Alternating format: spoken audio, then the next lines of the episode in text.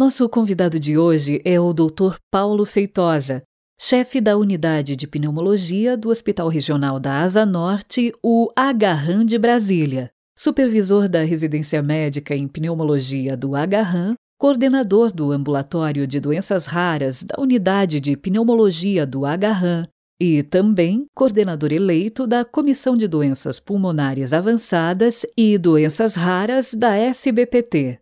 Olá, doutor, bem-vindo ao nosso podcast. Muito obrigado pelo convite. Gostaria de agradecer à direção científica da Sociedade Brasileira de Pneumologia e Fisiologia, a professor Dr. Bruno Baldi. É um prazer imenso falar de um tema tão importante com vocês. E como tema, abordaremos a deficiência de alfa-1 antitripsina.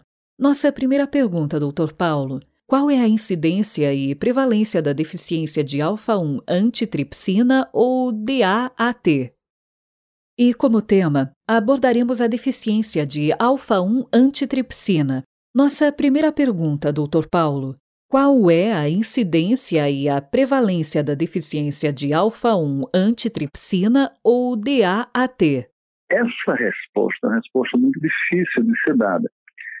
Por quê? Porque existe uma diferença entre se ter a deficiência de alfa-1 antitrypsina e se ter doença provocada pela essa deficiência. Quando a gente procura dados epidemiológicos, a gente vê sempre as pessoas procurando a doença causada pela deficiência. Isso em grupos de DPOC, isso é em grupos de pessoas que têm bronquiectasias ou outros fatores de risco. Então, internacionalmente, é uma incidência difícil de ser encontrada.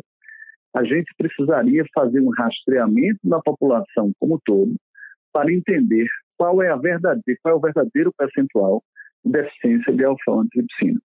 A gente tem uma série de estudos né, em que é, a gente fala de, por exemplo, nos Estados Unidos, PIZZ, a incidência é de 1 a 2 mil a 5 mil indivíduos. Na Europa, seria de 1 para 5 a 7 mil indivíduos. É, em Europa, ainda tem um detalhe que possivelmente é o berço né, de, toda, de todas essas deficiências. É, mas é difícil a gente ter essa ideia de forma mais concreta, porque existe uma grande diferença entre ter a deficiência e ter a doença. E geralmente a gente procura o paciente doente e vai deixar de ver uma série de pacientes que têm a deficiência e não tem doença, pelo menos detectável, né? doença sintomática. Então, é difícil, internacionalmente, da gente ter dados epidemiológicos confiáveis. Por exemplo, a gente tem suspeita de que no Brasil a gente pode ter 6 mil pacientes com deficiência. Eu que faço ambulatório específico, a minha ideia é que a gente deve ter muito mais. Se a gente mudar a forma de buscar esse paciente, a gente vai ver que esse número talvez seja bem maior. E é sempre bom separar quem tem a deficiência e quem tem doença. Por exemplo, pacientes que são PIZZ, que têm uma deficiência grave, né, eles podem não ter nada durante a vida inteira. No nosso ambulatório, nós temos uma quantidade razoável de pacientes que são PIZZ e eles fazem acompanhamentos regulares e não nem têm doença pulmonar e nem têm doença hepática. Os pacientes seguem bem com a vida normal e tiveram o descobrimento da deficiência porque alguém da família tinha e a gente faz essa pesquisa transversal. Então, falar de dados epidemiológicos é muito difícil muito difícil. Agora, a gente tem a certeza de que deve existir, é, que os dados são subestimados. Né? Isso, para a gente, também é, é muito claro. Talvez seja uma deficiência genética das mais comuns, apenas a gente tem um lastro de diagnóstico menor. E como fazemos o diagnóstico e o acompanhamento da DAAT? Exato. A gente precisa pesquisar. Né? A gente precisa pesquisar, a gente precisa buscar isso nos mais variados pacientes. Nos pacientes que têm fator de risco, os pacientes que têm fator de risco, como portadores de DPOC, pacientes mais jovens, a gente sempre precisa buscar. nos pacientes fumantes. Né? Hoje já existe indicação de a gente fazer teste em todos os pacientes que são portadores do POC, todos os pacientes que são fumantes, pacientes que têm asma grave, ou têm alguma doença hepática não identificável, ou têm enfisema de qualquer origem. Agora, o que é importante é que a gente tem uma, uma mudança de paradigma na doença. Antigamente a gente procurava sempre aquele paciente que era portador de DPOC e era um paciente mais jovem e tinha uma obstrução maior, ou algum paciente que uma obstrução desproporcional, ou uma tomografia de um paciente portador de DPOC que você achou um enfisema pancinar. Nós precisamos mudar essa ideia. Né? A gente tem uma quebra de paradigma. A gente precisa, toda vez encontrar um paciente com deficiente, examinar sua família. Isso é extremamente importante. Isso vai fazer com que esses pacientes apareçam e esses pacientes precisam ser, serem monitorados. Então, a dosagem de alfa-1 antitripsina é uma das primeiras coisas que a gente precisa fazer. A dosagem de alfa-1 é importante a gente lembrar que alfa-1 é uma proteína reativa e aguda e em processos inflamatórios e infecciosos ela pode estar elevada. Então é sempre importante a gente fazer a dosagem de alfa-1 junto com a proteína C reativa. E só considerar que aquela dosagem é uma dosagem verdadeira se a proteína C reativa for normal. Essa é a ideia. Todas as vezes que a gente tem um paciente com deficiência, a gente, além de examinar o pulmão, a gente também precisa examinar o fígado. Então, os exames triviais de função hepática sempre devem ser pedidos para aqueles pacientes que têm a deficiência. Hoje a gente tem uma, uma, uma forma de mais trivial de se fazer teste para a guanilum, que é um teste genético que a gente tira do suave da boca, da bochecha. Né? E é um exame extremamente simples. E ele abre para 14 possibilidades de deficiência de alfa-1. Essas possibilidades triviais, é, MS, NZ, SV, PIZZ, elas é, aparecem normalmente e elas são responsáveis, logicamente, pela maioria das deficiências. Essas mais raras são responsáveis por 1 a 2%. Mas até então a gente não tinha essa é, a chance de descobrir.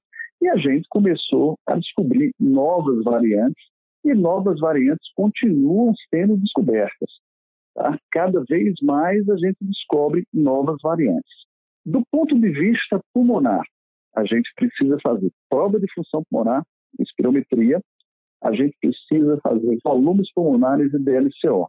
Lógico que a espirometria é o exame mais importante, mas a gente sabe que a, a sensibilidade do VFUM nem sempre, nem sempre, tá, é a coisa mais indicada a ser feita. A tomografia de tórax ela é de extrema importância.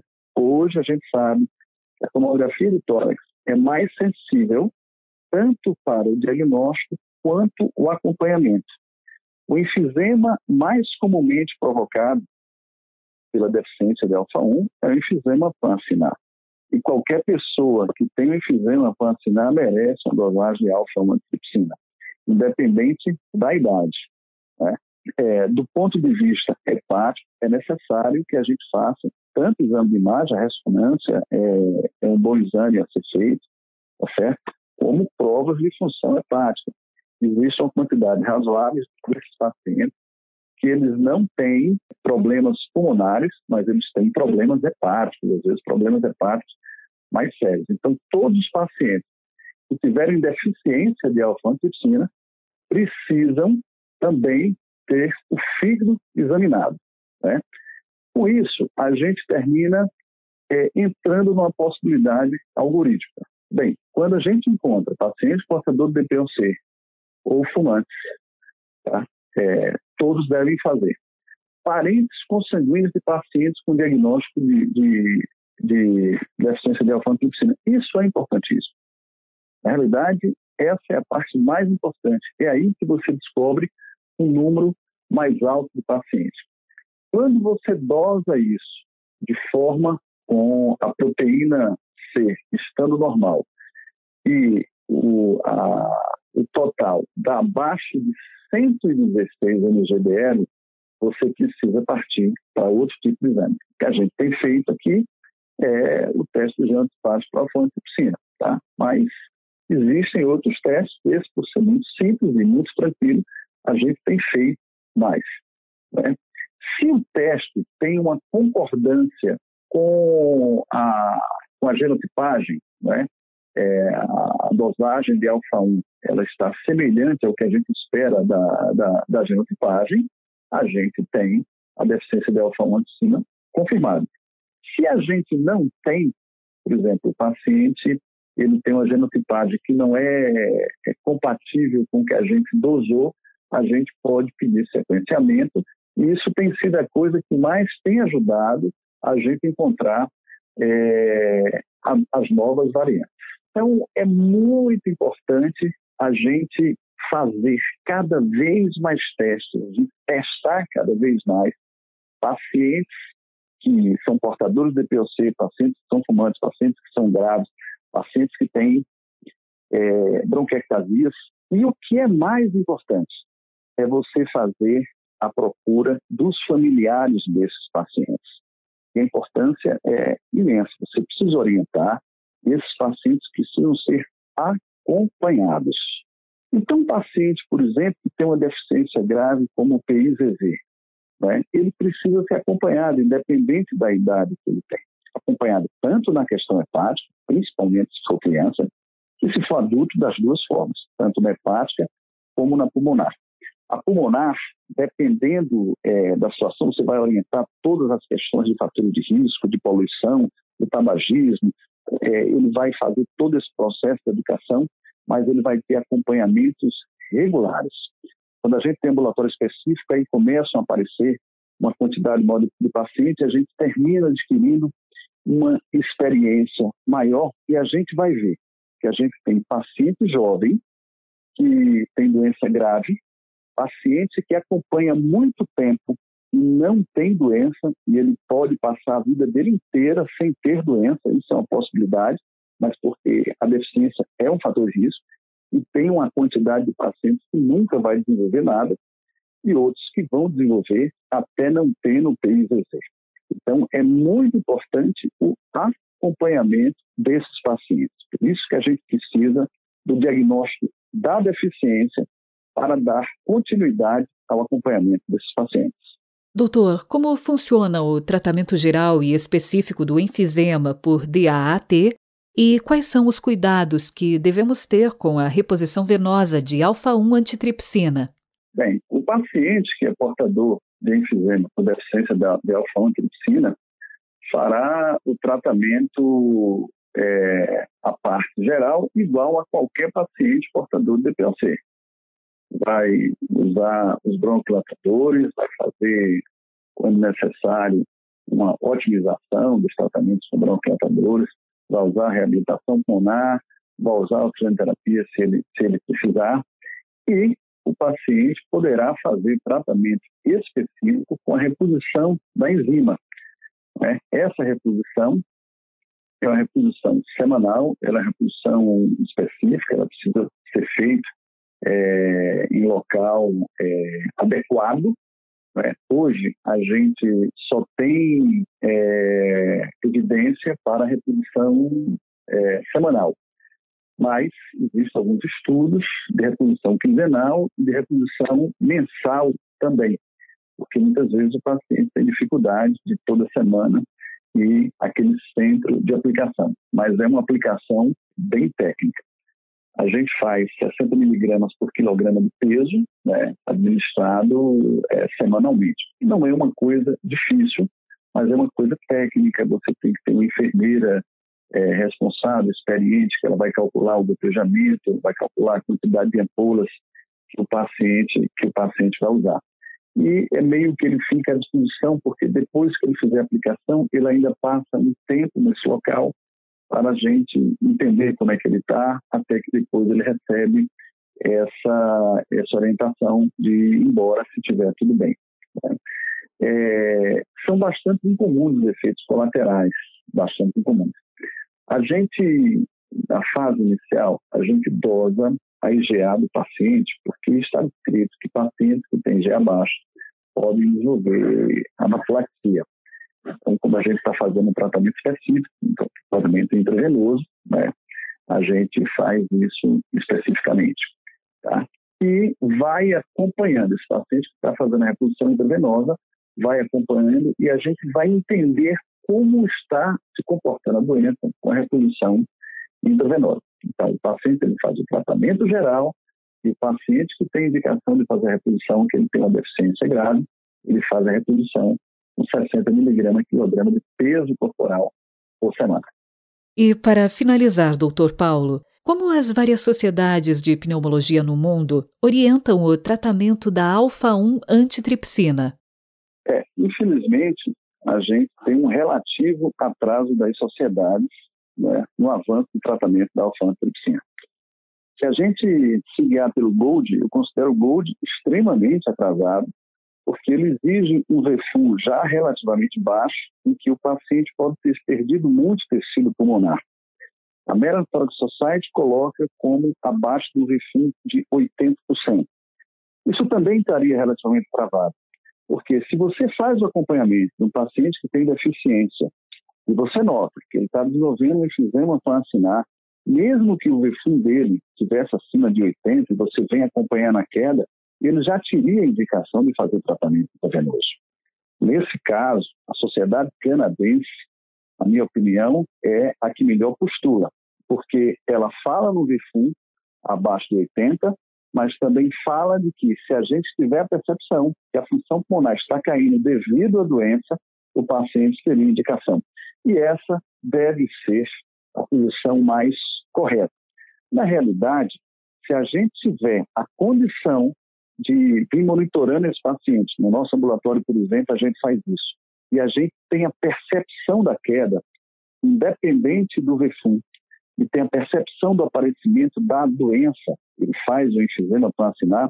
A gente querendo lembrar vocês que a tomografia de alta resolução ela é mais sensível do que a espirografia.